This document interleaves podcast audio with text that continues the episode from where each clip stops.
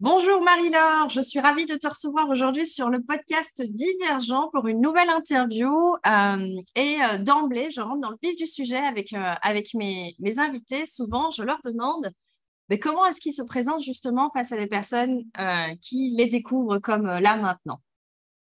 Bonjour Sandra, et eh merci beaucoup de cette invitation sur ton podcast. Quand j'ai appris le nom de ton podcast Divergent, je me suis dit waouh, effectivement, ça me parle beaucoup. Euh, mm. comment je me présente maintenant? Alors maintenant, je me présente comme autrice et énergéticienne. Pendant longtemps, je me suis présentée comme énergéticienne. Euh, j'accompagnais des, thérapeutes et des coachs à se développer et vivre de leur passion. Et moi, j'ai arrêté de faire ça maintenant et maintenant, je me mets au service de ma nouvelle passion qui est l'écriture. Ok, donc euh, aujourd'hui, tu, as quelque part une double dimension euh, qui, vient. C'est à la fois le côté énergétique et, euh, tout ce qui a trait à, l'accompagnement, on va dire, de personnes sur le plan énergétique, et aussi sur le côté plus créatif, création, transmission. C'est ça à travers les livres? Oui, c'est ça. Euh, double dimension, j'ai envie de te dire, c'est un petit peu réducteur. Ouais, bah, les deux que tu m'as partagées, en tout cas, de celles que tu m'as présentées. Je me doute que tu as bien plus de dimensions. Divergent, alors. Euh. c'est ça. Euh, oui, bah, pour l'instant, je mets l'énergétique dans mes livres, on va dire. Pendant longtemps, si tu hmm. veux, j'ai écrit pour accompagner mes clients encore plus.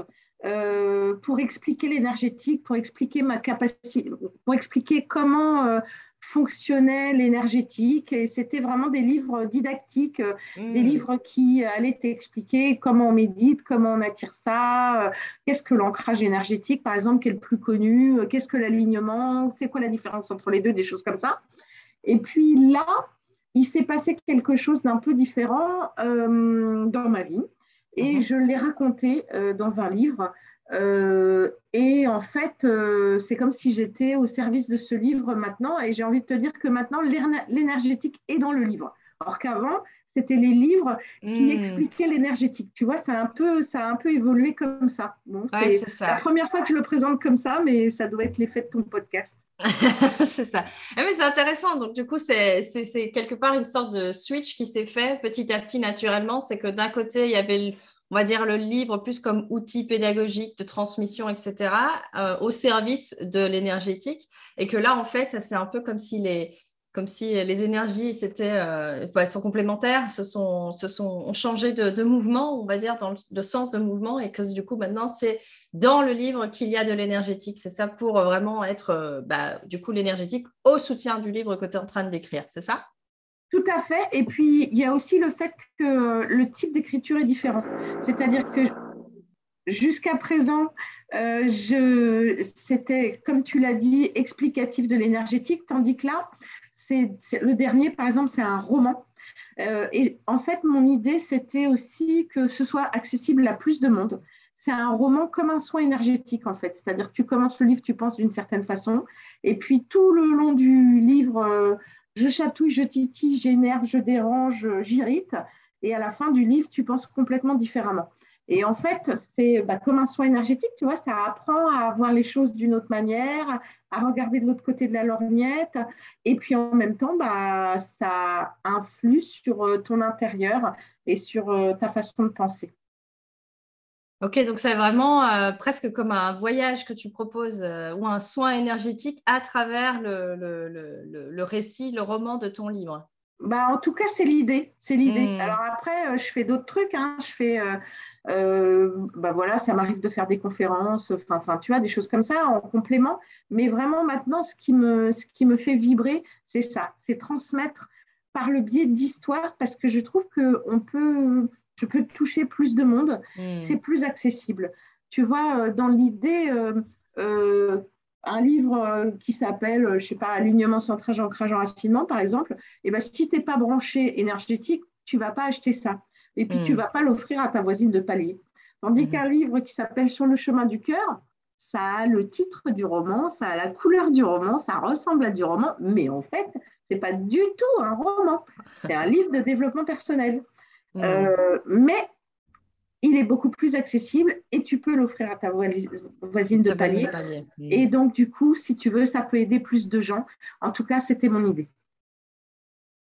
Excellent, parce que du coup, tu me fais une parfaite transition sur le côté, bah, la puissance des histoires. Et justement, le propos du podcast, c'est de créer un espace pour que les invités puissent raconter leur propre histoire.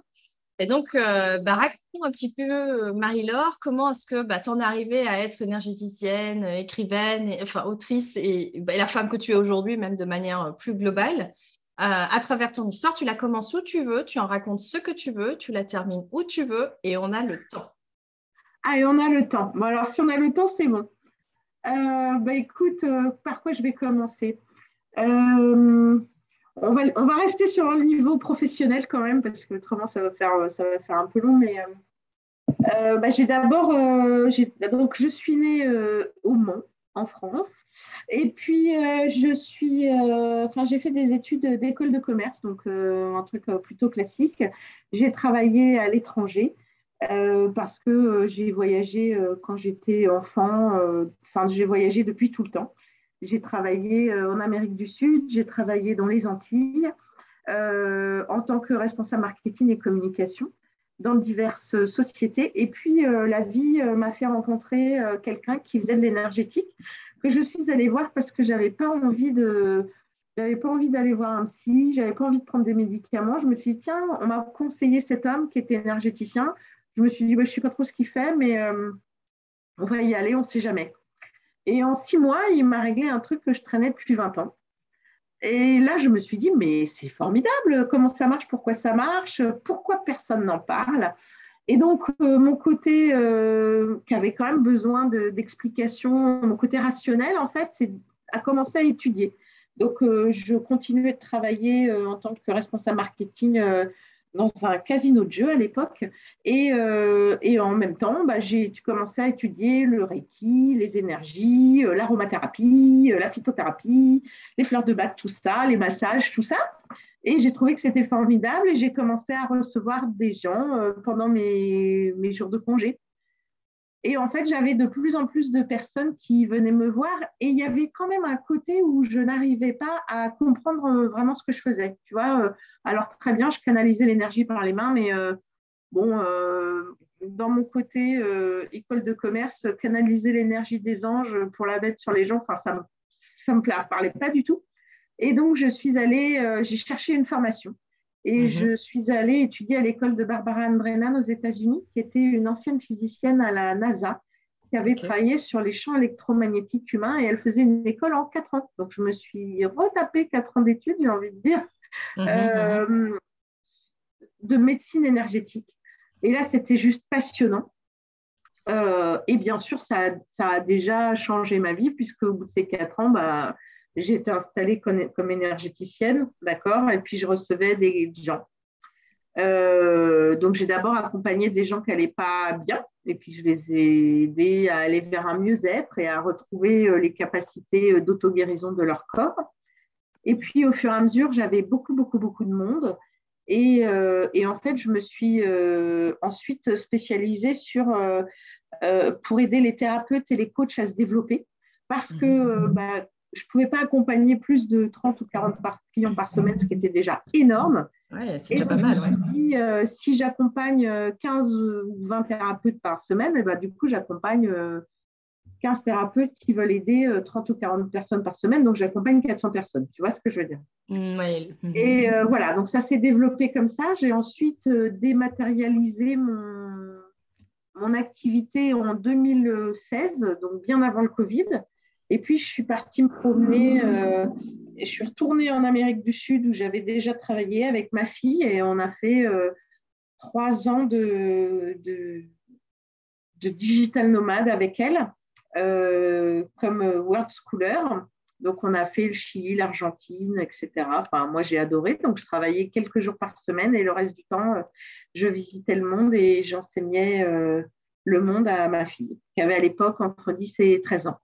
C'est ça. Donc, entre 10 et 13 ans, vous êtes toutes les deux, euh, voyage euh, sac à dos à bourlinguer euh, sur, sur, notre On était plus valise à roulettes que sac à dos. Ouais.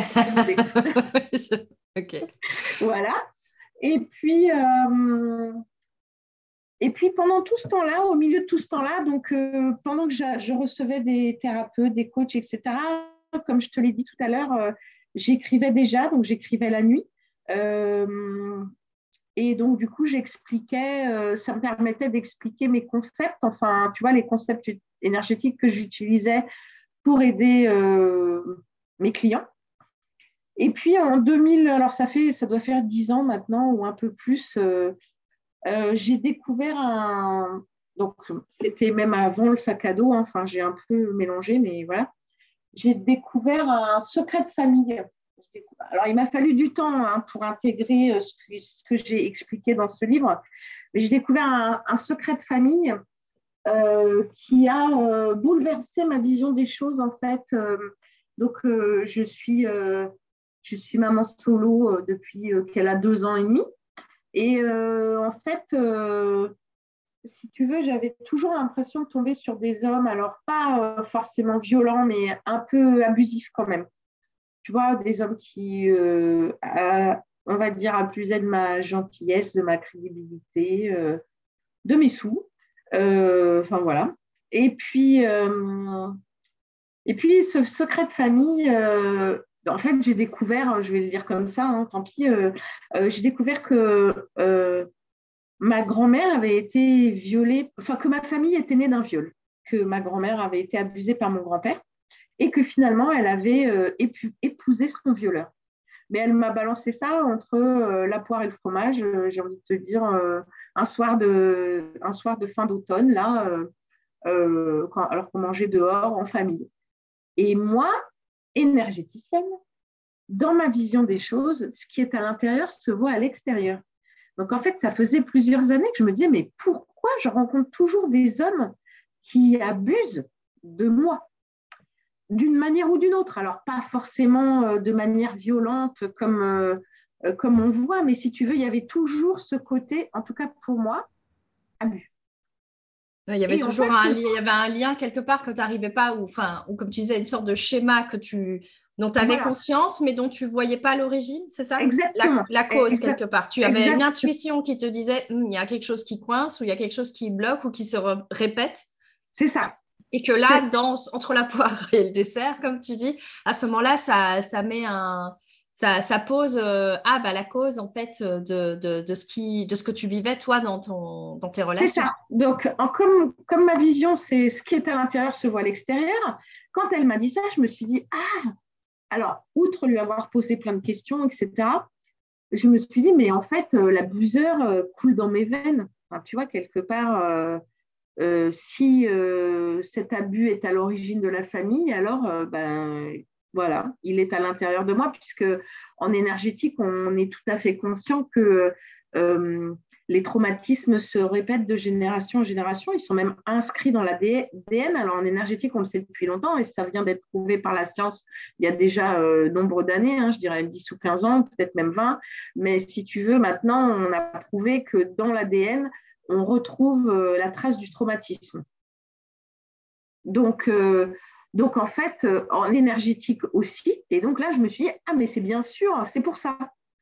Donc, j'ai travaillé sur le sujet. Et puis, je me suis dit, bon, c'est quand même pas un sujet facile à travailler, vois-tu. Donc, euh, euh, et quand on paraît toujours en énergétique, en fait, ça, c'était l'ombre. C'était ce que je ne voyais pas. On est d'accord. L'abuseur à l'intérieur de moi. Et donc, je me suis, et donc, pour s'en débarrasser, il faut aimer son ombre. Autant te dire que c'était impossible pour moi d'aimer. Euh, déjà, ça a changé complètement euh, la vision de mon grand-père.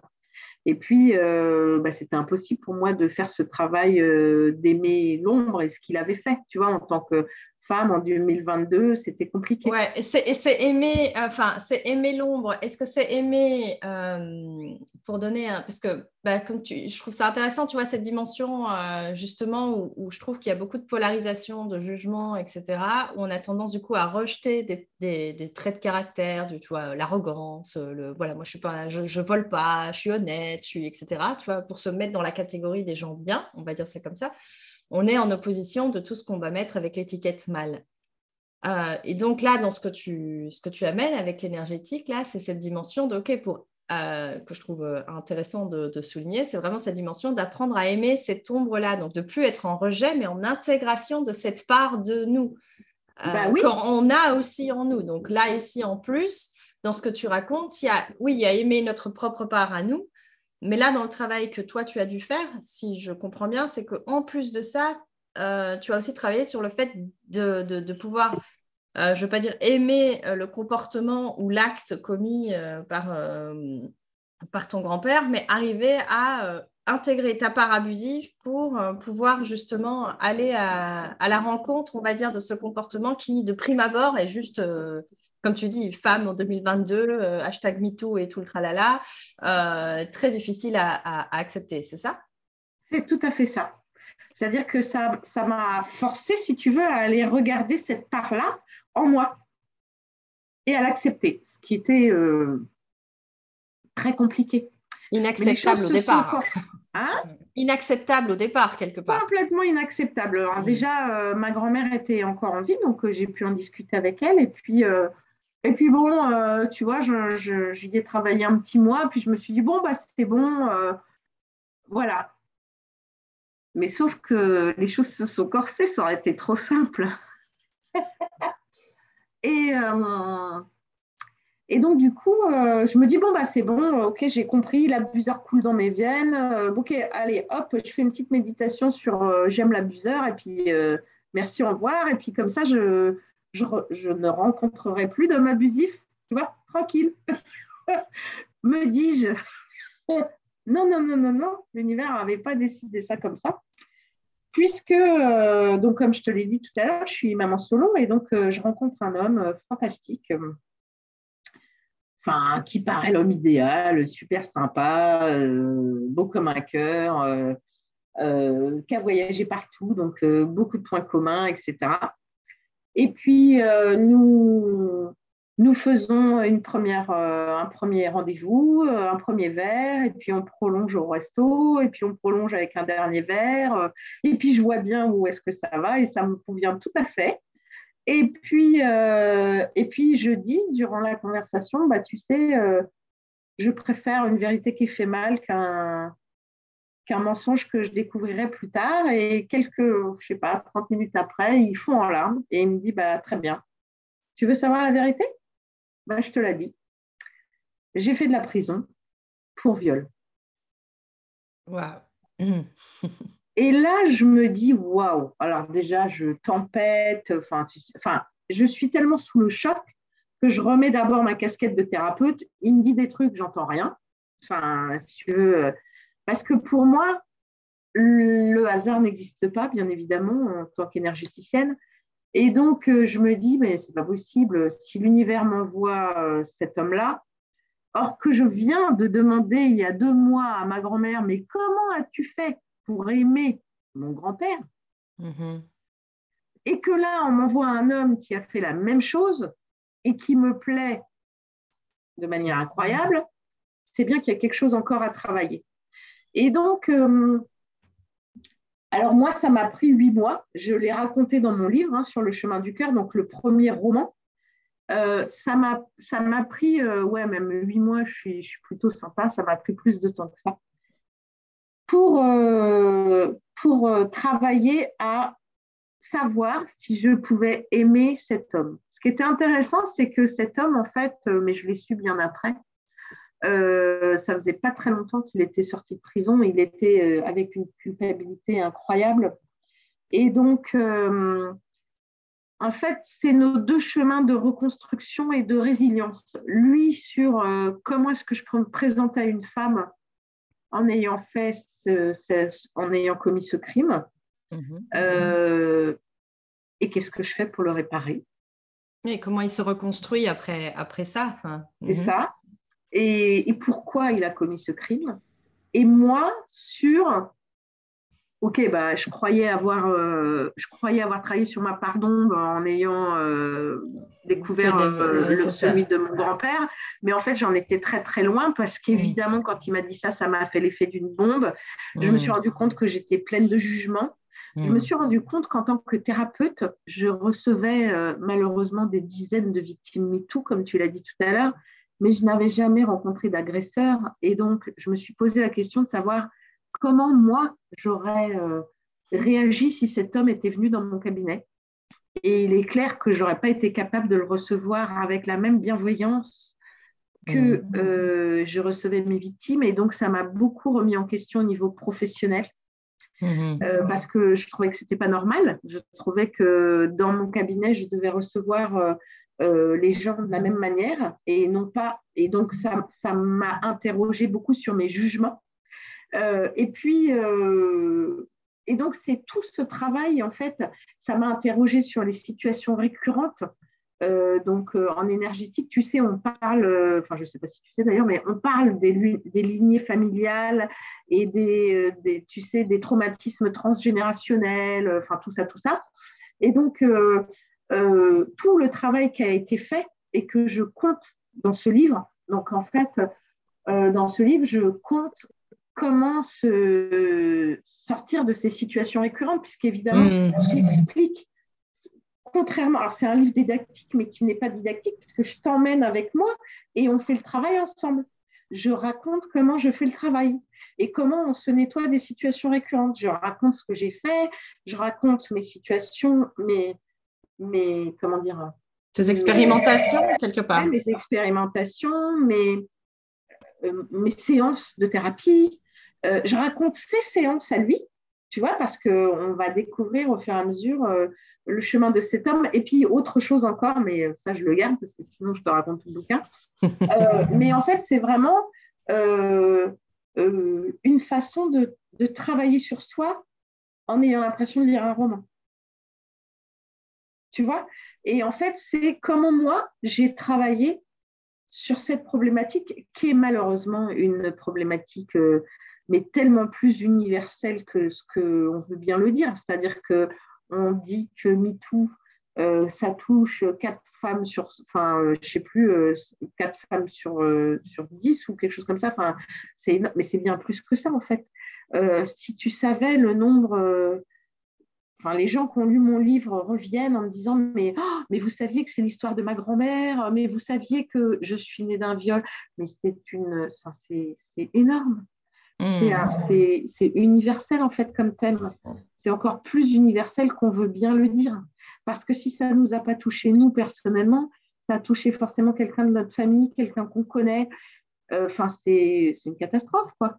Et donc, en fait, ce livre, en fait, il commence par. Euh, alors, parce qu'il y a aussi beaucoup de choses que j'ai écrites, on va dire, un peu en canalisation, tu vois, c'est moi, je ne suis que l'instrument. Euh, ce livre est un baume pour toutes les femmes agressées, pour tous les hommes violentés, pour le monde entier. Hmm. Tu vois, c'est vraiment comme un baume de guérison. Et c'est vraiment le travail que lui et moi avons fait. Euh, alors, euh, euh, c'est pas devenu mon chéri, mais c'est devenu euh, mon meilleur ami.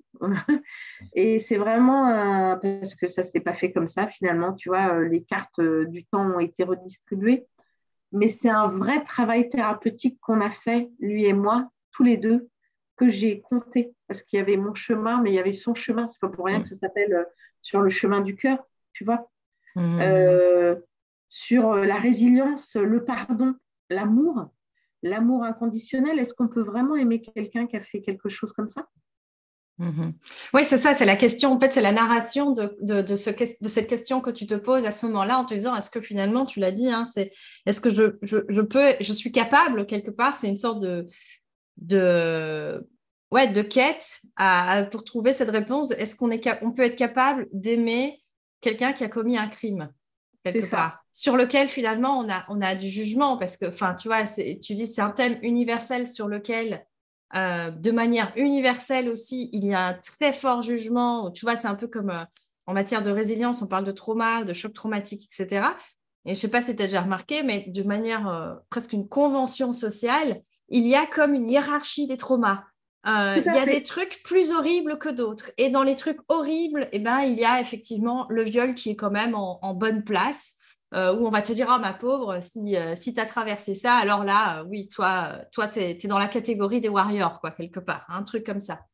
Euh, et, ce qui est intéressant, c'est qu'effectivement, est-ce que par rapport à ce que tu disais, c'est une réflexion que, je me pose là maintenant en échangeant avec toi, c'est avec cette dimension énergétique, est-ce que c'est justement pas parce que la société est tellement en rejet de cette part abuseur d'elle-même que ça se manifeste d'autant plus, mais de manière euh, quelque part euh, souterraine, parce que tu parlais de secret de famille, mais avec cette dimension, cette thématique du viol, ce qui vient souvent, c'est cette euh, loi du silence, c'est que finalement, les victimes sont victimes silencieuses la plupart du temps, parce que la honte du côté de la victime, mais la culpabilité, elle a aussi du côté de l'abuseur, pour certains en tout cas, on ne va pas généraliser.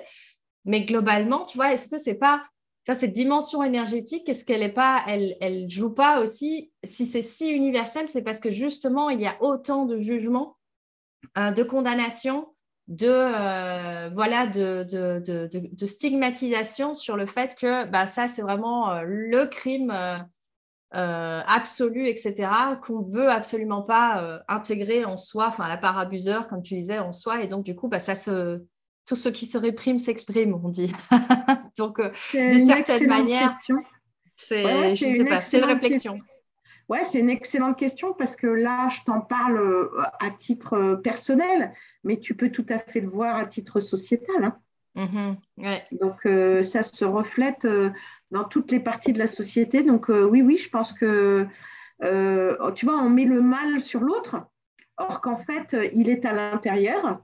Et si tu vas le chercher et tu le travailles et tu regardes pacifique, là, c'est le, hmm? faire la, le faire la paix parce que tu parlais de, de par, tu parlais de pardon et de d'amour inconditionnel aussi. Je ne sais pas si, si l'amour inconditionnel est, quelque chose que toi tu perçois comme euh, euh, accessible pour les humains que nous sommes ou sur ce plan-ci. Euh, le pardon, pareil. Qu'est-ce que, quel est, d'après euh, bah, ton expérience, ton cheminement, justement, enfin, sans raconter peut-être euh, tout ce qu'il y a dans le livre, mais par rapport à ce que tu as appris de ton vécu, ben, voilà, quelle est, quelle est ta position par rapport au pardon, à l'amour, justement, maintenant, aujourd'hui, une fois que, voilà, tout ce cheminement et à la paix intérieure, finalement, une fois eh ben, Je pense que ça nécessite beaucoup de communication avec mm. euh, cet homme, c'est vraiment, euh, ça a été un travail euh, incroyable de communication, d'authenticité. Et on a commencé comme ça, en fait. Hein. C'est-à-dire mm. que je lui ai demandé de l'authenticité. Il m'a dit Ah ouais, t'en veux? Enfin, il n'a pas dit ça comme ça, mais il m'a dit Ah ouais, t'en veux? Bah tiens, je te la donne. Et vas-y, on va voir si tu es capable de recevoir mon authenticité. Et il, il s'est montré vulnérable au final. ah bah, très vulnérable c'est quand même, enfin, au-delà de l'authenticité, c'est voilà, toi, tu voulais de la communication transparente, euh, c'est une demande, et lui, après, c'est ce pas de, de, d'oser, enfin, d'oser euh, se montrer vulnérable en disant, bah, oser euh, peut-être être rejeté, toi, peut-être le voir comme une trahison. Enfin, tu vois, il y a tellement de blessures ah, bah émotionnelles qui peuvent s'activer avec un truc comme ça. Alors après, ce qui était vraiment, je pense que hum, euh, bah déjà, je ne m'attendais pas à cette réponse, évidemment. Hein. Ça va de soi. et euh, je pense qu'il ne s'attendait pas à hmm. tomber sur moi. C'est-à-dire que je pense que 99,5% des femmes euh, à qui un homme dit ça part en courant. Mhm. Et, et moi, bon, évidemment, il m'a fallu du temps pour intégrer ça. Mais comme je l'ai dit, la coïncidence était telle que je ne pouvais pas la laisser. Puis je suis thérapeute.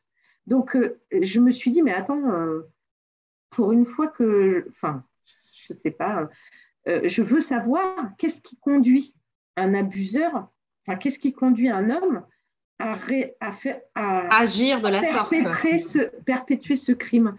Et donc, accompagné de thérapeutes et tout ça, enfin, tu vois, il m'a fallu du temps. Je l'ai recontacté. Donc, évidemment, là, c'est moi qui l'ai surpris. Mm. et, du coup, je l'ai interrogé.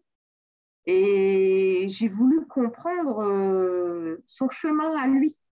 Et ensuite, euh, j'ai compris son chemin et puis j'ai observé son chemin après sa sortie.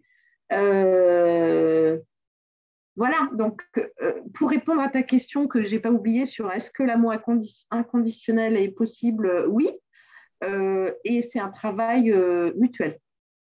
Mmh. Mmh. Tu vois, c'est-à-dire que il me semble, moi, en tout cas, dans cette expérience-là, c'est ça, oui. Euh, parce qu'après, je ne peux pas tout généraliser. Mais bah, en anglais, on dit it takes two to tango, tu vois. Il faut être deux pour, pour réussir à tango. Ouais, c'est ça. Et donc là, c'est ça. C'est-à-dire que c'était vraiment. Je pense qu'il y avait un. Il y, a, il y a eu une conscience une confiance pardon, qui s'est installée, qui a fait mmh. qu'il s'est ouvert à moi, il a raconté son histoire. Euh, je l'ai suivi sur son histoire, c'est-à-dire que c'est pas euh, dans, ce, dans ce chemin, dans ce livre, euh, on voyage, parce que je suis quand même, voilà, il part sur l'Everest, il y, y, a vraiment, et, et c'est comme un livre de nettoyage. J'ai des clients, j'ai des lectrices qui me disent, mais mais Marie-Laure, mais je te déteste d'avoir écrit sur ce sujet, mais merci d'avoir écrit sur ce sujet, je me sens nettoyée. Waouh Tu vois? Et moi, c'est ça, là, en ce moment, c'est ça qui me fait vibrer. Hmm. C'est ouais, ce que tu disais avec l'intention, en tout cas, de, enfin l'intention ou le, but, je ne sais pas si c'est le but, mais de, le propos du livre qui est de voilà d'être un baume, tu disais, oui, c'est ça. Donc, euh, ça rejoint cette dimension-là. C'est OK, c'est un sujet inconfortable, c'est un sujet euh, qui, met les gens mal à l'aise, qui réveille beaucoup de voilà beaucoup d'émotions mélangées, que de colère, de bah, bref, de, plein de choses, j'imagine. Euh, et, en même temps, le fait d'avoir un espace, finalement, tu crées un espace pour déposer tout ça, quelque part à travers un roman. Donc, on peut se laisser, euh, enfin, finalement, de toute façon, notre cerveau ne fait pas vraiment la différence euh, entre ce qu'il vit vraiment et ce qu'il ne vit pas. Et donc, c'est ça qui est génial, c'est qu'on peut le, voilà, on peut l'utiliser à notre service, là, en l'occurrence. C'est ça. Euh, et à travers ton livre, du coup, c'est de permettre aux personnes de pouvoir faire ce voyage presque thérapeutique, du coup, à travers la lecture, tout en voilà tout en étant dans un espace sécurisé enfin je trouvais ça aussi intéressant tu vois la relation que tu dis que tu, que tu, as, eu, que tu as pu développer avec, euh, avec cet homme-là, parce que la base, finalement, c'est ça, c'est la confiance. Si, et, dans la confiance, il y a cette notion de ben, on, se, on se fie à l'autre, hein, confiance, on se fie à l'autre, et dans un espace de, de sécurité, parce qu'à partir du moment où vous étiez authentique, vous étiez sur une communication transparente et que vous étiez ben, vulnérables tous les deux, finalement, enfin, prêts à montrer vos vos, voilà, vos, toi, euh, de, de, dire, bah voilà, moi, clairement, il y a un jugement, mais j'ai quand même envie d'aller au-delà du jugement, j'ai envie d'aller.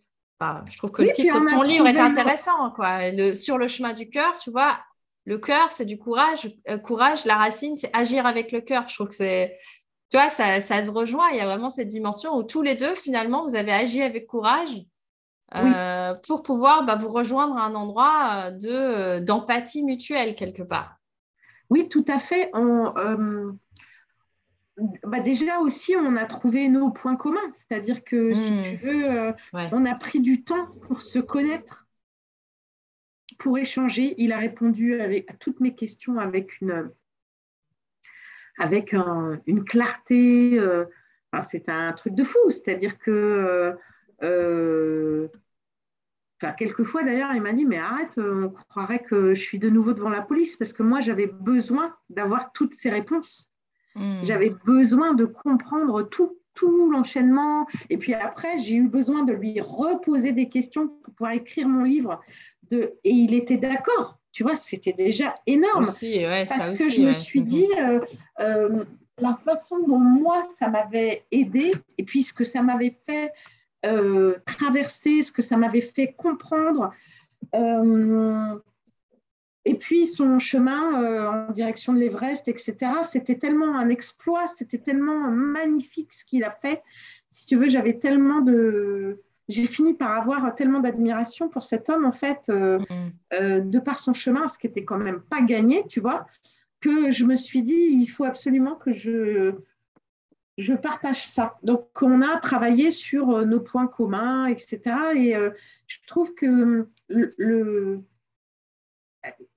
j'utilise, mais ça, c'est ça, c'est moi aussi souvent. Hein. C'est-à-dire que j'utilise des, des sujets clivants. Je me souviens qu'un de mes premiers livres, et puis celui que je suis en train d'écrire, c'est ça aussi.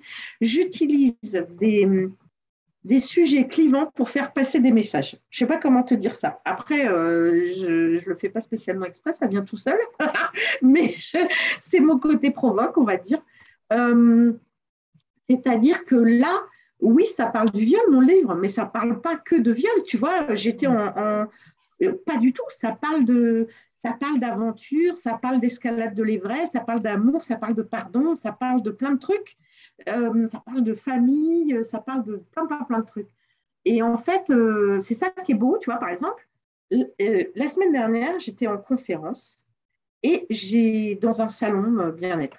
Et j'ai deux femmes qui viennent et qui me disent, on est venu exprès pour vous dire merci d'avoir écrit votre livre parce que ça nous a fait comprendre ce que nous, on a fait, ça nous a fait comprendre notre chemin de pardon, ça nous a fait détailler nos, nos, nos pas, nos, nos pas, nos, nos, marches de pardon dans la famille, or que dans leur famille, il n'y avait pas du tout d'histoire de viol. Ouais. Mais en fait, elles ont compris, si tu veux, euh, euh, comment on, dé, on, on déverrouille euh, une histoire transgénérationnelle qu'elles avaient fait un peu intuitivement, mais il manquait des petits bouts. Et en fait, elles ont compris comment la déverrouiller et ce qu'elles avaient fait en lisant ce livre. Et elles m'ont dit, bah oui, euh, effectivement, ça parle d'un sujet pas facile, mais en fait, nous, on n'a pas vu ce sujet-là du tout. Ouais, c'est ça. C'est parce qu'elles elles ont, euh, quelque part, c'est que ton livre a permis d'amener à leur conscience quelque chose qu'elles avaient fait euh, je veux dire, naturellement, intuitivement, quoi. Et donc de pouvoir se dire, ah, mais en fait, euh, c'est vous, c'est ça que je fais.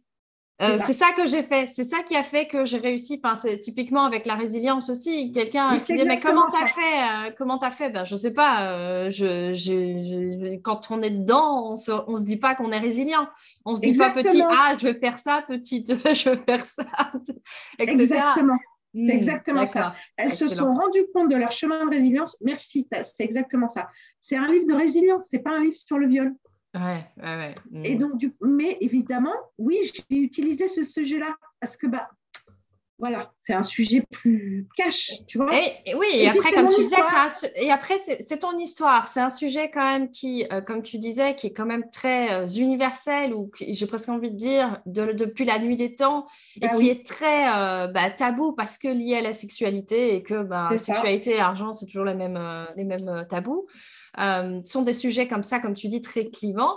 Mais clivant et en même temps euh, fascinant euh, ou cristallisant, enfin où il y a beaucoup de choses qui sont projetées, cristallisées et comme ce n'est pas parlé, ben, du coup ça a beaucoup de peur, beaucoup de choses qui sont, euh, qui sont liées à ce genre de sujet-là. Et avoir des livres comme ça qui permettent de ben, parler de choses dont on ne parle pas, ça c'est un peu comme Voldemort dans Harry Potter, hein, celui dont on taire le nom là.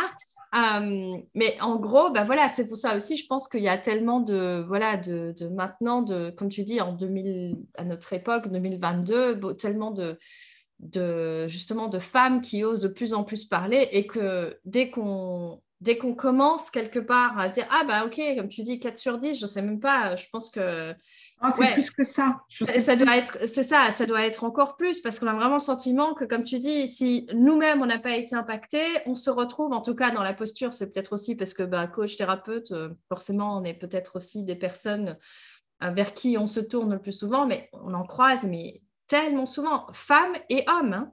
Ah oui, oui. Parce bah, qu'il y, y, a aussi euh, le tabou sur les, les, les, abus pour, pour, les, pour les hommes, qui est encore, je pense, un niveau euh, de, de, tabou euh, encore plus au-dessus de se dire, OK, on voit l'homme comme abuseur, mais euh, c'est comme si quelque part dans la case de la société, c'est l'homme qui abuse, mais ce c'est pas lui qui peut être abusé. Alors que souvent, souvent l'abuseur a été abusé. Enfin, en tout cas, je ne veux pas faire de généralité, mais. Bah, tu as tout à fait raison. Hein. Moi, ce qui m'a le plus marqué, c'est qu'il m'est dit tous les hommes en prison pour ce chef d'accusation ont été des victimes eux-mêmes. Mmh mmh. Voilà. C'est ça, bah, ok. Euh, ce qui, est, ce qui euh, me paraît aussi, euh, tu vois, intéressant, c'est que MeToo a généralisé la parole. et donc maintenant, les femmes osent dire. Et déjà, c'est énorme. Et en fait, moi, ce que j'avais envie, c'est d'aller plus loin que ça. c'est d'amener. et je pense que c'est ça aussi que, enfin en tout cas, c'était dans mon intention de permettre ça, c'était que, ok, j'ai dit ce qui, enfin tu vois, les femmes vont dire, bah, ok, j'ai dénoncé, j'ai dit ce qui m'est arrivé, so what?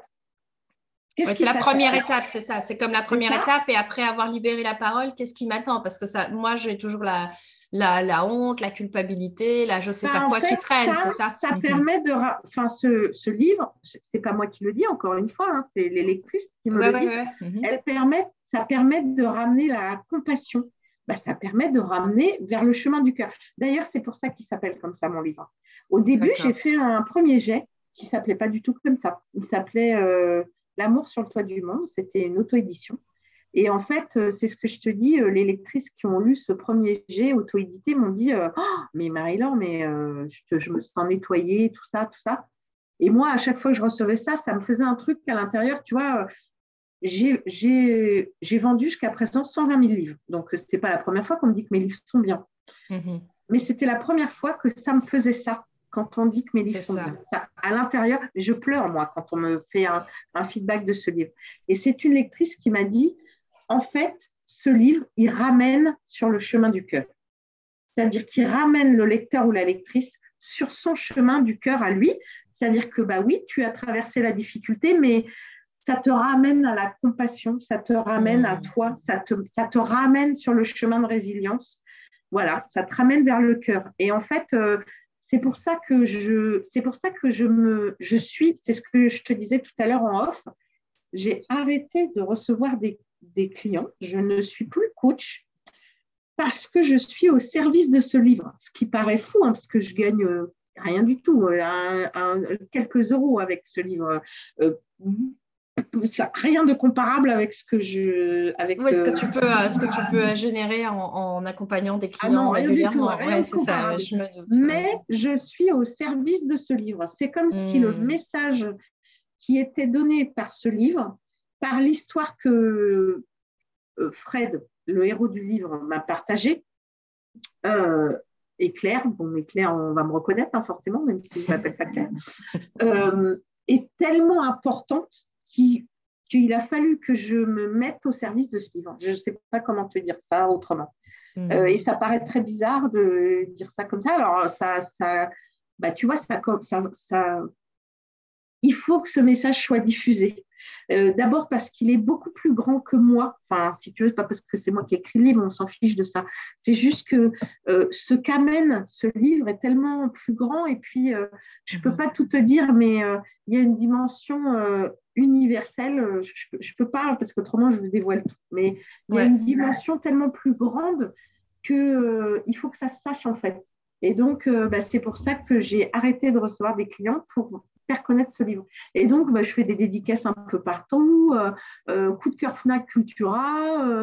enfin, tu vois, j'ai une lectrice qui le compare à un Gounel ou un Quillo, donc là, je te dis. Ah oui, c'est ça. mais, mais outre ça, si tu veux, je sais, parce que les femmes viennent, enfin, les femmes et les hommes d'ailleurs, hein, tu as mm. raison, viennent me le dire. Et ça, mais moi, ça me ça me fait une joie à l'intérieur, un truc incroyable, quoi. C'est ça, ça donne, euh, ça donne quelque part du. du J'aime bien cette, euh, cette, image que tu dis. Euh, je la trouve pas, enfin personnellement, je la trouve pas bizarre, mais d'être vraiment presque au service, tu vois, d'un message. On, se sent comme, c'est comme porté par. Il y a, on a tous, je pense, un message clé qui, bah, qui forcément vibre avec notre histoire ou qui, qui, qui dont on a envie d'être porteur quelque part. Et donc, être au service de ce message-là, peu importe le médium, là, en l'occurrence, ben, c'est le médium de, de, l'écriture que tu as pour le moment, de l'énergétique que tu as, euh, plus tout le reste encore qui peut euh, émerger. Enfin, on laisse le champ ouvert, hein, comme on dit. C'est ça, on verra. Ouvrons le champ des possibles. Exactement. Et, euh, je, voudrais bien, je voudrais bien revenir sur cette dimension-là que, que, je trouvais si intéressante, que tu parlais de. En fait, c'est le livre amène à de la compassion, le livre amène à, faire ce chemin de, de soi vers l'autre et de l'autre vers soi, finalement, comme une sorte de boucle ou de spirale, je ne sais pas comment est-ce qu'on peut, enfin en tout cas c'est l'image que, que, je vois. Et du coup, je voulais voir un petit peu par rapport à cette dimension de, tu sais, cette question que tu te poses au départ de, est-ce que je peux être capable d'aimer cet homme? Et quelle est la place du pardon avant l'amour, parce qu'avant avant d'arriver à l'amour, j'imagine qu'il y a quand même une dimension où bah, tu dois euh, arriver à pardonner ta part abusive et la part abusive du coup de l'autre. Euh, je ne sais pas s'il y a un sens, euh, enfin d'abord l'autre, ensuite soi, ou comment est-ce que toi tu as expérimenté ça et quel est, ta, voilà, quel est ton, ton point de vue sur le pardon? Est-ce que finalement tout est pardonnable? Ça m'a pris beaucoup de temps. C'est-à-dire que mmh. là, les gens qui lisent le livre, ils le lisent en trois heures. Ça m'a pris euh, des mois, quoi. Des mois. Tu vois ah, ce que clair, oui. oui. bien sûr. Donc, forcément, c'est encore plus un choc dans le livre parce que c'est, tu vois, ça va à toute vitesse. Moi, ça m'a pris des mois. Je pense que euh, euh, le fait, tu vois, encore une fois, ce qui est à l'intérieur se voit à l'extérieur. Mmh. Donc, euh, moi, mais après, c'est très perso, c'était plus facile, enfin, c'était plus facile, c'était pas facile, mais c'était plus facile de me dire, il faut que j'apprenne à l'aimer lui, malgré ce qu'il a fait. Est-ce que je peux aimer un homme comme ça? Tu vois, il y mmh. avait beaucoup d'allers-retours. Bah, tu vois, ah ok, euh, bah là il a fait ça, ah oui, euh, donc euh, bah, je pourrais l'aimer, mais non en fait, parce que tu vois, il y avait beaucoup d'allers-retours intérieurs, mm-hmm. internes comme ça sur. mais le fait qu'il soit incarné en face de moi était beaucoup plus facile à faire. Je me dis que, en fait, le boulot par rapport à mon grand-père, je ne l'avais pas fait, hein, clairement. et donc, et donc l'univers m'a dit, ah ouais, tu croyais que tu l'avais fait, bah tiens, regarde, paf. Et donc là, je me suis dit, ah oui, non, je ne l'avais pas fait du tout, tu vois. Mm. Et donc le fait d'avoir euh, bah, à l'extérieur, ce que je devais travailler à l'intérieur, m'a beaucoup aidé. Ah, ça, je trouve ça super intéressant aussi parce que cette dimension-là que tu apportes, tu vois, des fois, on, euh, j'aime bien parler de couche de l'oignon, tu vois, mais en mhm. tant que coach et thérapeute ou personne en tout cas qui travaille, hein, je mets travail entre guillemets, euh, cette expression me paraît toujours un peu bizarre, travaille sur soi. Il y a, y a il y a un peu une illusion, un piège de l'ego souvent. Euh, des personnes qui, euh, justement, ont déjà été travaillées sur euh, des traumas ou, des choses comme ça, qui se disent, OK, un peu comme s'ils avaient une checklist, ils disent, ouais, ça c'est bon, j'ai fait quoi. Oui, c'est ce ah, que tu faire avec voilà, C'est ça, mais ça c'est bon, ça c'est bon, j'ai nettoyé, j'ai guéri, j'ai apaisé, je sais pas quoi. Et puis la vie, je trouvais ça intéressant. Je me disais, bah la vie, tu crois pas au hasard, moi non plus. Euh, par contre, il y a cette dimension que la vie ne nous donne pas ce qu'on veut, mais ce dont on a besoin. Mhm. Et euh, donc là, en l'occurrence, toi, ce que je trouvais fort, c'est que tu disais, bah, en fait, ta demande à l'univers, c'était, bah, je veux euh, arrêter le schéma là de, rencontrer des hommes abusifs. Et donc, ce que tu voulais, c'était rencontrer un homme qui bah, sorte de ce, de, un type d'homme qui soit différent de ce que tu avais déjà rencontré dans, le, dans le passé. Ça, c'était ce que tu voulais. Oui. et la vie, magnifique, je trouve, avec euh, son brio et cette intelligence. Enfin, et la vie, c'est nous, hein, euh, soyons, clairs, mais cette dimension de, OK, là, du coup, ce que tu attires, c'est un homme, c'est l'homme dont tu as besoin pour justement arriver à aller au-delà de ce que, du travail que tu pensais que tu avais déjà fait avec ton grand-père, tu vois? Je Exactement exceptionnel, quoi. De, se dire, OK, et à ce moment-là, quand tu, et que, et que tu fasses preuve aussi quand même de, enfin, moi, le mot que je vais mettre, c'est euh, discernement ou humilité, parce que tu pourrais très bien te retrouver, l'ego est tellement, voilà, l'illusion, elle peut être tellement forte, c'est que tu aurais pu te dire, euh, le gars, le gars t'annonce ça, et, puis en fait, toi, comme tu dis, te barrer et, dire Ah non, mais c'est bon, moi, c'est, j'en ai soupé, moi, j'ai réglé ça. Donc, peut-être que tu aurais pu te raconter l'histoire de dire Ah ben non, là, ici, la vie me teste pour dire que le gars, je le rembarre et je vire les hommes abusifs de ma vie, tu vois. Solution de facilité. Le chemin le plus facile, tu vois. Exactement. Mais, être OK avec ta conscience, hein, c'est juste dire, tu vois, il y a le fameux libre arbitre et là, toi, tu fais le choix, comme je dis, d'agir avec courage, avec cœur, comme lui, de se dire non, ben ok, là, euh, je vais, euh, je vais, je vais voir avec discernement et avec humilité que, en fait, j'avais pas tellement travaillé le sujet, quoi. Ça. Avant. et tu sais quoi, le truc miraculeux, c'est que bah, maintenant, je rencontre des gens euh, qui sont plus abusifs.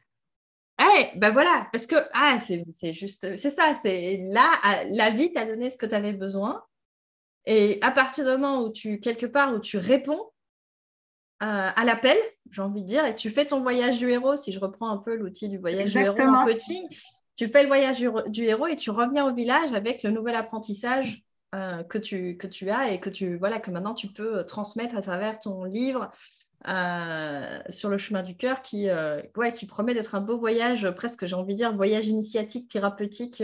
exactement ça, moi je l'appelle roman thérapeutique, tu vois. Ouais, c'est ça. Ouais, mais c'est, quand je t'entends, en fait, c'est ça que ça, que ça m'évoque. Donc, ouais, bah, écoute, j'aurais bien envie de maintenant te demander, bah, avec tous ces, voilà, on a partagé plein, plein, plein, plein de choses, on a évoqué plein de sujets différents, euh, passionnants d'ailleurs.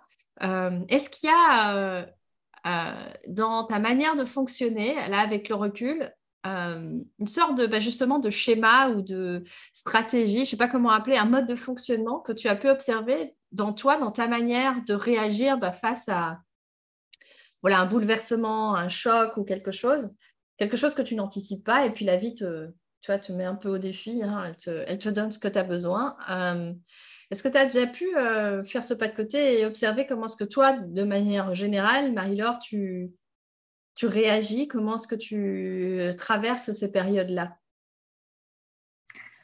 Alors, euh, moi, en général, ben, moi, il me faut du temps. Je suis pas. Pourtant, hmm. tu vois, je suis. en général, je suis une femme vive et euh, pressée, j'ai envie de te dire. Fonceuse. ouais, une fonceuse euh, euh, qui fait souvent confiance et tout ça, tu vois, qui n'hésite pas à prendre des décisions et tout ça. Mais dans ce cas de figure, il, souvent il me faut du temps. C'est-à-dire que d'abord, je me fais accompagner. je suis thérapeute, donc je connais plein de bah thérapeutes. donc déjà, euh, j'ai une équipe thérapeutique exceptionnelle. Euh, donc euh, voilà, ils sont plusieurs et Dieu merci, ils sont là. Donc déjà, voilà, ça m'aide beaucoup. Moi, j'ai besoin de ça, tu vois. Mm-hmm. et en général, je prends du temps pour intégrer, tu vois. moi, je dis, je laisse infuser, tu vois. Donc voilà, là, par exemple, typiquement, c'est ce que je, je racontais tout à l'heure euh, la rencontre avec Fred, euh, entre euh, la première fois où je l'ai rencontré et qui m'a annoncé ça lors de notre première rencontre et notre deuxième rencontre, il m'a fallu deux mois, quoi. Mmh. Tu vois? Parce que il a fallu que je me dise mais pourquoi ça m'arrive à moi? Tu vois j'ai eu mon côté ah j'en ai marre et puis j'ai eu mon côté enfin tu vois je passe avec par toutes les phases euh, humaines.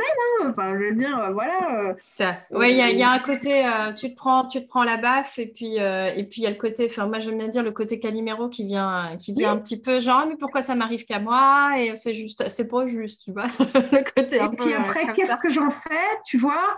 Et, après, tu reprends ton pouvoir. Ouais, voilà, c'est ça. ça. Tu vois? Et c'est souvent comme ça. Mmh, mmh, Ok, et, je trouve aussi intéressant parce que je, remarque que ça fait partie des, euh, des éléments ou des facteurs euh, qui, favorisent ou facilitent, on va dire, la résilience. Je trouve intéressant que tu l'aies mentionné en tout premier. Euh, on parle beaucoup de tuteurs de résilience et toi, tu parlais de que tu, que tu étais entouré et que, et que, et que ça aussi, c'est un peu tendance, tu vois, à confondre résilience avec le, le, côté guerrier qui surmonte tout, etc., combattant, etc. Euh, et, que souvent, ben, le, héros d'une histoire, il a souvent un, soutien, euh, il a souvent euh, un, compagnon, un allié qui lui permet de justement, un guide même parfois, qui lui permet de justement traverser les épreuves. là, tu disais que voilà, tu avais toujours eu cette, cette dimension. Et puis bon, en tant que thérapeute, c'est vrai, ou coach, on, a, on est un peu enfin pas tous, mais euh, déontologiquement, on a quand même cette tendance, on va dire pour la plupart, qui font vraiment leur métier sérieusement, de continuer en permanence, d'être nous-mêmes coachés, accompagnés euh, pour travailler ben, sur toutes ces fameuses ombres dont tu parlais et pouvoir être dans cette posture d'accompagnant que, euh, tu soulevais dans tes questionnements sur ben, être capable d'accompagner indifféremment victimes et abuseurs de pouvoir être au service de l'un comme de, de, l'autre, on va dire. Tout à fait. Alors, bah oui, tu as raison. Donc, il y a la supervision. Ça, je suis d'accord avec toi. Euh, tous les... Mhm. voilà, ça fait partie des thérapeutes sérieux, hein, on va dire ça comme ça. Mhm. Et, mais euh, en fait, euh, dans, je trouve que c'est intéressant aussi de souligner qu'il n'y a pas un seul chemin de résilience. Et c'est ça aussi que je montre dans, le, dans ce livre. C'est-à-dire que en fait, dans ce livre, il y a trois chemins du cœur. Donc, il y a celui de Claire, donc moi, il y a celui de Fred, et puis il y en a un autre, mais que je ne dirai troisième. Mhm. Voilà. Mhm. Euh, et en fait, chaque chemin du cœur est différent. Et en fait, c'est ça qui est intéressant. Il y a autant de chemins de résilience qu'il y a de personnes. Mhm. Et donc, il y a des gens, donc lui, euh, Fred l'a fait complètement différemment, son chemin de résilience. Euh, lui, il s'est, on va dire, confronté aux éléments naturels parce qu'il avait besoin de ça. Moi, j'ai appelé à l'aide mes différents, mon équipe de thérapeutes, on va dire ça comme ça. Mhm. Euh, et je trouve qu'il n'y a pas un bon chemin de résilience. Par contre, ce qui, qui est pour moi très important, euh, et, par rapport à ce que tu viens de dire, je trouve que c'est, enfin, tu vois, c'est important de souligner, c'est que souvent dans les bouquins comme ça, et moi, ça m'énerve ça, mais donc euh, voilà, je le dire, c'est que souvent dans ce type de livre, il y a un guide. C'est le sachant qui explique à celui qui ne sait pas. Hmm. Et en fait, c'est pas ça la vie, en fait. Dans ma, dans ma vision, c'est pas ça. C'est toi qui sais. C'est toi qui sais. C'est toi le sachant. Et donc, tu vas aller demander de l'aide aux gens que tu penses pouvoir t'aider à ce, à ce moment-là. Euh, mais euh, je n'aime pas cette euh, vision du gourou, tu vois. Euh, C'est pas du tout, c'est la vie qui t'enseigne. D'ailleurs, on l'a dit, moi, c'est la vie qui m'a amené ce, cet événement et, qu'est-ce que j'en fais, tu vois. Mais c'est moi le sachant. Ouais, ouais, oui, je comprends ce que tu veux dire par rapport. En fait, c'est, ouais, je comprends. le, je suis pas non plus pour le en fait, on parlait tout à l'heure de cette dimension de, tu sais, après le choc, la victime, et puis après, tu te demandes qu'est-ce que tu en fais, ou tu es plus dans la responsabilité, dans la prise de pouvoir personnel. Euh, et souvent, les personnes, quand elles sont démunies, ben voilà, elles, je dis souvent, je n'ai pas dit toujours, euh, souvent, elles peuvent, elles ont plusieurs euh, voies, comme tu dis, chemins, et il y en a qui vont avoir du coup besoin d'une aide extérieure, de faire appel à un tuteur de résilience extérieur, qui soit thérapeute, coach, euh, tata Micheline, on s'en fout, mais une personne ressource quelque part qui va lui permettre non pas de lui montrer le chemin, euh, genre, euh, comme tu dis, le sachant. Enfin, en coaching, de toute façon, c'est un peu la base du coaching. C'est mm. l'expert du problème, ce n'est pas le coach, c'est le coaché. C'est ça, exactement, exactement. Donc, c'est lui qui a la solution. Par contre, le guide, le vrai guide, enfin, je veux dire, Gandalf ne fait pas à la place de Frodon, par exemple, au Seigneur des Anneaux. Il va, il, va, il va donner des, questions, il va amener des réflexions, il va euh, lui-même cheminer d'ailleurs sur, sur son propre chemin d'évolution de, euh, et inspirer, éventuellement, pouvoir guider, mais en aucun cas se substituer, comme tu disais, à, finalement au voyage de, du héros, euh, que, qui est tout personnel et que finalement, c'est nous qui sommes nous-mêmes, comme tu disais, euh, voilà, maître de notre, de notre, finalement, de notre destinée, du chemin qu'on prend, de notre chemin de résilience, de comment est-ce qu'on se relève ou pas. Euh, parce que finalement, il y a aussi ça. La résilience n'est pas une voie obligatoire. c'est finalement toujours une décision très personnelle. Est-ce que tu veux être aidé? Est-ce que tu veux te sauver toi-même? Oui ou non Il y a comme une sorte de décision interne euh, ou de libre arbitre, je veux dire, qui joue toujours un peu dans, l'équation. Parce que, comme tu disais, il y a la phase de choc, il y a la phase caliméro, hein? puis a un moment donné dans ta manière à toi de fonctionner, il y a un switch qui se fait, tu prends une décision de dire, bon, ok, c'est bien, maintenant je me suis posé la question, j'ai bien pleuré euh, sur mon sort en disant pourquoi moi, c'est injuste, etc. Euh, et puis il y a un moment de switch, mais je pense qu'on a, on est nombreux à avoir ce moment de switch-là, mais qui est indispensable et que tout le monde n'a pas au même degré, avec la même rapidité. Euh, enfin, c'est pas une course, hein, mais ce que je veux dire, c'est que cette capacité de rebond, de changer de posture, justement, de, de la posture de victime euh, qui, voilà, qui se complaît dans le, dans, dans, parce que ça a des avantages hein, d'être euh, dans cette posture-là, c'est clair. Et puis l'autre, euh, de, switcher, à passer à, dire, bah, OK, bon, bah, maintenant, qu'est-ce que j'en fais de tout ça? Quel est, Qu'est-ce que j'en retire? Qu'est-ce, Comment je transforme ça? Mais c'est une décision au départ. Oui, oui, c'est une décision. Et moi, c'est ce que je te dis, moi, perso, j'ai plusieurs coachs, quoi. Ouais, mmh. ouais, ouais c'est ça. Oui, parce que finalement, chacun peut, enfin, les guides, les coachs, les thérapeutes peuvent euh, justement, tu parlais de. Euh, chacun travaille à sa façon. quelque part. Hein. Ça, c'est autant de miroirs qui nous sont offerts pour pouvoir euh, justement voir nos zones d'ombre et de lumière aussi. Chacun, ouais, chacun a sa vibration, voit à son mmh. niveau. Tout comme, par exemple, j'ai j'ai plusieurs ostéos. Ouais, ok. Tu vois, parce que j'ai des ostéos qui sont plus. Euh, j'ai un ostéo qui est plus dans ce domaine-là, un ostéo qui est plus dans ce domaine-là. Avec des spécificités, quoi. Hmm. C'est ça. Ok, avec des nuances. Ok, bah génial. Mais donc en fait, dans, ce que, dans ta manière de, de, tu nous expliquais là, quelque part, il y, a, vraiment cette phase, bon, pas le choc. Euh, il y a le côté, euh, voilà, tu accuses le choc, tu vis, tu traverses tes émotions désagréables où tu es voilà euh, à un moment donné un point de bascule où tu finis bah, tu, passes à mon avis par plein d'états euh, tristesse colère tout ça. Oui voilà euh, ouais, ah, les, toutes les étapes du deuil on les connaît ouais c'est ça exactement les étapes du deuil juste au moment où tu dis bon bah, ok maintenant qu'est-ce que j'en fais? Comment je, je, me remets en mouvement?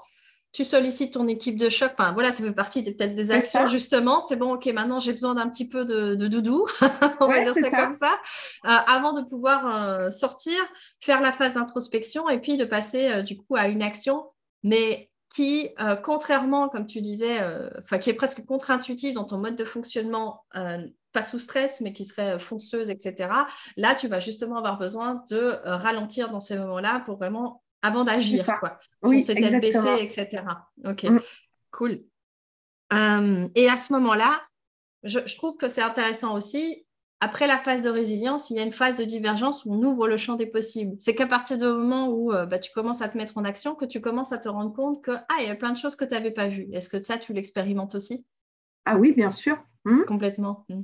Oui, oui, bien sûr. Même, même là, euh, comment te dire, même l'écriture, euh, donc on, est passé, mm. euh, Fred et moi, euh, par toutes ces étapes de, discussion, tu vois, de, etc., de, prise de connaissance. Bon, tu verras, pardon, toute l'évolution de l'histoire. Et, et après, c'est qu'est-ce que j'en fais? Et donc, bah, là, par exemple, ça s'est transformé en livre mais j'aurais pu ne pas le faire. Hmm. Et en fait, euh, bon, moi, après, euh, j'avais envie de partager ça parce que je me suis dit que ça peut aider tellement de gens. C'est ça, mais c'était porté par cette euh, mission-là, quoi, quelque part. Mais ça aurait pu être, comme tu dis, ça aurait pu être peindre, ça aurait pu être en faire une pièce de théâtre, ça aurait pu être. Ça peut être rien. Rien aussi, ouais, c'est ça, la raconter à tes petits-enfants plus tard. Ça, exactement, hmm. tu vois? Et donc, hmm. du coup, bah là, ça a pris encore une autre dimension encore plus dense parce qu'il euh, il a fallu revenir sur l'histoire, il a fallu revenir sur son histoire encore plus en détail, etc.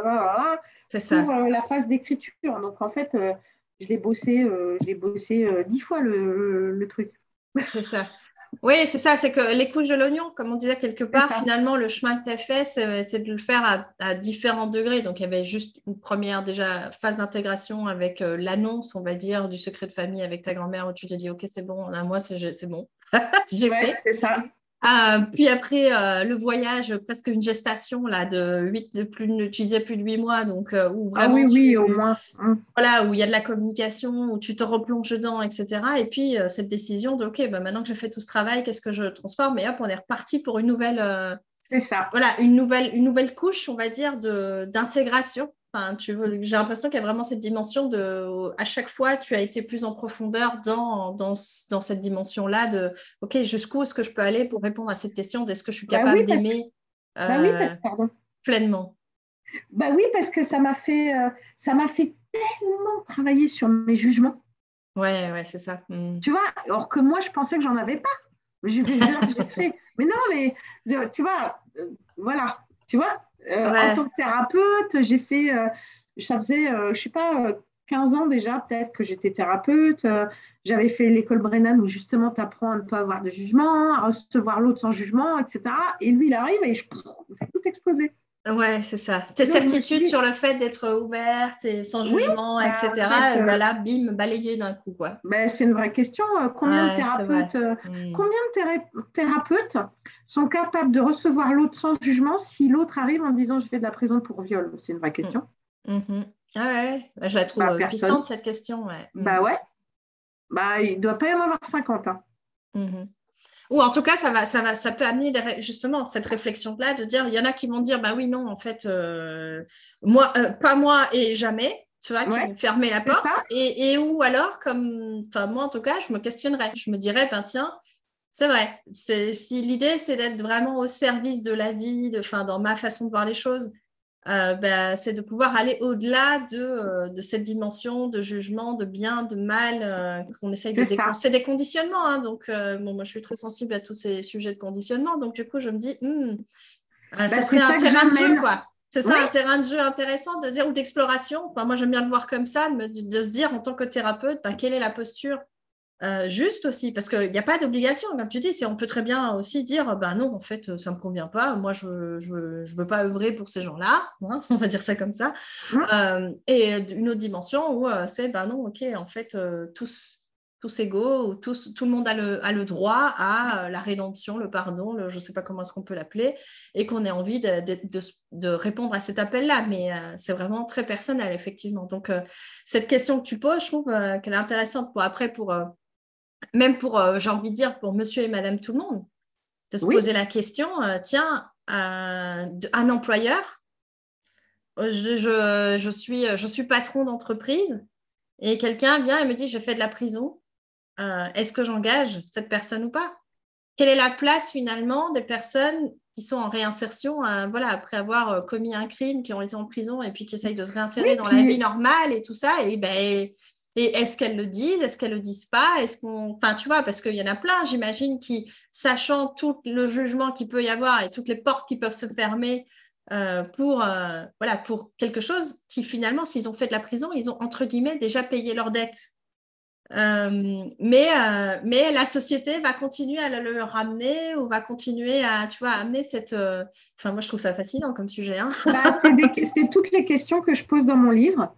Euh, et toutes les questions que je me suis posées et toutes les questions que j'invite le lecteur à se poser et, et, et, euh, c'est les réflexions, tu vois. Euh, parce que mm. là, tu te dis quelqu'un qui a fait de la prison, mais tu n'es pas obligé d'aller jusque-là. Le jugement, il n'est pas obligé d'être aussi fort. C'est-à-dire, tu vois, donc en fait, c'est pour ça que c'est vraiment un livre sur les jugements et sur mm. accepter l'autre tel qu'il est et sur le chemin du cœur. C'est ce que je te dis. Moi, j'ai pris un sujet. un sujet clivant, ouais, on va dire. Mhm. Mais en fait, euh, c'est ce que m'expliquaient les femmes dont je t'ai parlé tout à l'heure. C'est-à-dire qu'elles, ce n'était pas du tout ce sujet-là qu'elles ont abordé. Et pourtant, elles se mhm. sont reconnues dans le livre parce qu'il bah, y a eu les mêmes questions parce que tu n'es pas obligé d'aller jusqu'à. Euh, c'est ça, c'est même. L'employeur a fait de la euh, prison, tu vois. Mhm, c'est une dimension universelle, comme tu disais. C'est vraiment cette dimension de OK, comment aimer l'autre pour qui il est, quoi. Exactement. Et ben voilà, c'est important. Et c'est ça le message de fin du coup de, ah ce bah, podcast? c'est une magnifique conclusion. Est-ce qu'on peut vraiment aimer l'autre tel qu'il est? Et comment on fait pour l'accepter tel qu'il est? C'est vraiment, euh, tu, comprends pourquoi du coup je suis au service de ce message? Ouais, et, c'est ouais, c'est ça, que c'est vraiment ce, truc-là qui t'anime et c'est à travers, euh, là, en tout cas, le médium que tu as choisi, le livre. Donc, euh, évidemment, euh, je pense que les auditeurs, tout comme moi, auront très envie d'aller bah, d'aller voir, d'aller lire. Moi, ce qui m'importe le plus, si, enfin, quand tu le lis ou quand les auditeurs le lisent, ce qui me nourrit le plus, c'est de savoir ce que vous en avez pensé c'est votre, euh, c'est votre retour de lecture. Hmm. Parce que ce qui est passionnant avec cet écrit, alors j'en ai plein d'autres hein, de, de, prévus, mais ce qui est passionnant avec cet écrit, c'est que chacun le reçoit. Tu sais, on dit euh, euh, le livre est fait par le lecteur. Donc, et en fait, sur ce livre, c'est incroyable. C'est-à-dire qu'il y a des gens qui vont se rappeler de la prison, puis il y a des gens qui vont se rappeler de l'Everest, puis il y a des gens qui vont se rappeler de ma grand-mère. Et il y a des gens qui vont se rappeler de plein d'autres trucs qui sont dans le livre que je te dirai. C'est ça, les, filtres vont être différents euh, en fonction du lecteur. quoi. Exactement. Et moi, j'aime beaucoup euh, avoir le retour de lecteur, de, ouais, de lecture, parce que bah, ça me fait vibrer. quoi. C'est ça qui m'éclate. Et en plus, enfin, moi qui suis très curieuse de nature, j'imagine que ce qui doit être justement assez éclatant, c'est en, ayant, en ayant des retours comme ça de lecteurs qui te part de là où quelque part leur attention a été, euh, capté, c'est peut-être mon côté PNListe, la carte du monde, tu sais, de l'autre. Du coup, tu découvres un peu, ah, ok, donc le filtre est mis à un endroit, tu vois, on, trie les informations d'une certaine manière en fonction de notre vécu, de, notre, de nos systèmes de croyances, de... enfin bref, donc euh, ça doit être, c'est ça. Mm. Ouais, après, j'ai même fait un... Euh, tu vois, j'ai fait, euh, pendant le premier confinement, j'ai fait un, une formation vidéo qui va plus loin, parce qu'en fait, ce livre, il aide à sortir des situations récurrentes.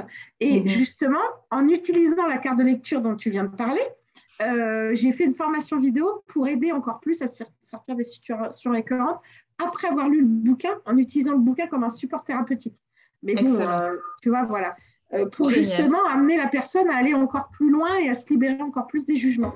C'est ça, pour aller plus en profondeur, c'est que tu peux, euh, tu peux tout aussi bien euh, prendre ce livre comme, bah, tu disais, un roman thérapeutique et t'arrêter là, on va dire ça comme ça, mais tu as aussi, bah, tu es au service du message, donc en même temps, ça ne m'étonne pas que tu dises que derrière, il y ait une formation ou quelque chose qui a été créé pour justement accompagner celles et ceux qui décident d'aller un cran plus loin parce que bah, le voyage, en fait, il se termine pas tout à fait. Enfin, c'est pas ah quand bah. tu fermes un livre. En plus, avec les livres, c'est ça qui est magique. Moi, il y a encore des livres euh, aujourd'hui qui, euh, qui, qui, qui, continuent à m'habiter dans mon, dans mon quotidien tellement ils ont été euh, porteurs de, de, sens et de messages, etc. Donc, j'imagine que c'est ce genre de livre-là. ouais, c'est ça. C'est ce genre de livre. Ok, bah, génial.